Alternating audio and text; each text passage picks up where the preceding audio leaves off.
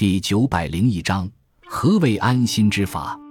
安心之法说的是禅宗祖师达摩开示二祖慧可的一段公案。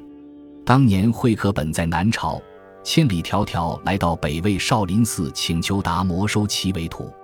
达摩没有立刻答应，而是静观其应对，以检验其诚意。慧可立于雪地，自断一臂，以示决心。达摩感其诚，收其为徒。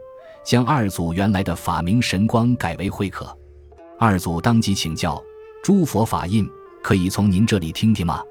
达摩说道：“诸佛法印是众生本来具有的，不是在别人处听闻而获得的。”慧可又道：“我的心一直未曾安定，祈求师傅为我安心。”达摩说：“把你的心取过来，我为你安。”二祖答：“我寻自己的心，发现都是无常之心。”要找一个真正不坏的心，却是不可得。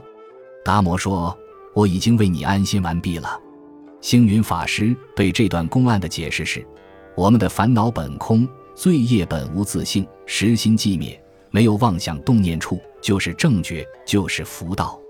如果能保持一颗时不乱的真心，佛性立刻就会显现。”